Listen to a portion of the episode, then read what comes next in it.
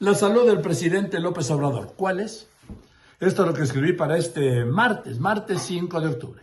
El estado de salud de los presidentes, de los jefes de gobierno, salvo excepciones, como Estados Unidos, es un tema que se guarda como secreto de Estado, sobre todo en los sistemas totalitarios.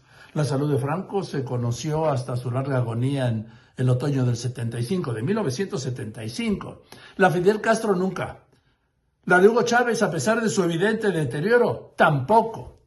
Igualmente sucedía con los papas, salvo ahora con Francisco. Y de la reina Isabel II se conoció su mal a una semana de la muerte y en su certificado de defunción. Murió de vejez. Eso informaron. En México, la salud de los presidentes ha encajado siempre en ese secreto, como si no estar sano fuera impropio de un demócrata. O si los debilitara. Yo creo que es esto último. A López Obrador, como opositor, le dio un ataque al miocardio antes de llegar a la presidencia, claro, del que se salvó por llegar a tiempo a un hospital, a Médica, Médica Sur, que está cerca de su casa en Tlalpan.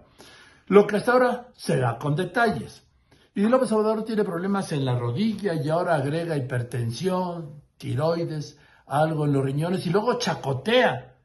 Habla de las filtraciones y dice, se quedaron cortos con mis enfermedades porque faltan otros achaques que dice padecer y que no ha detallado.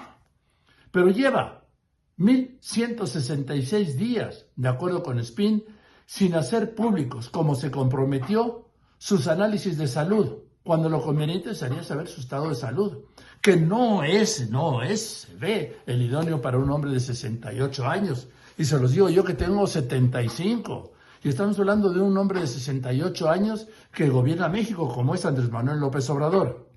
También es inaceptable, ¿sí? El diagnóstico que a la carrera le dio, bueno, hizo el doctor Jorge Alcocer, su secretario de salud, y dijo, ¿tiene salud para terminar su gobierno? Pues o sea que el presidente, según el diagnóstico del doctor Jorge Alcocer, si tiene salud para terminar su gobierno, tiene salud para un año, 11 meses y hoy 26 días lo que es una bajadería y una falta de respeto. Yo, yo le deseo, de verdad, yo le deseo que goce de cabal salud, porque no quiero, no quiero ni pensar, ni pensar lo contrario, ni como ser humano, ni como presidente de la República. Insisto, le deseo que goce de cabal salud.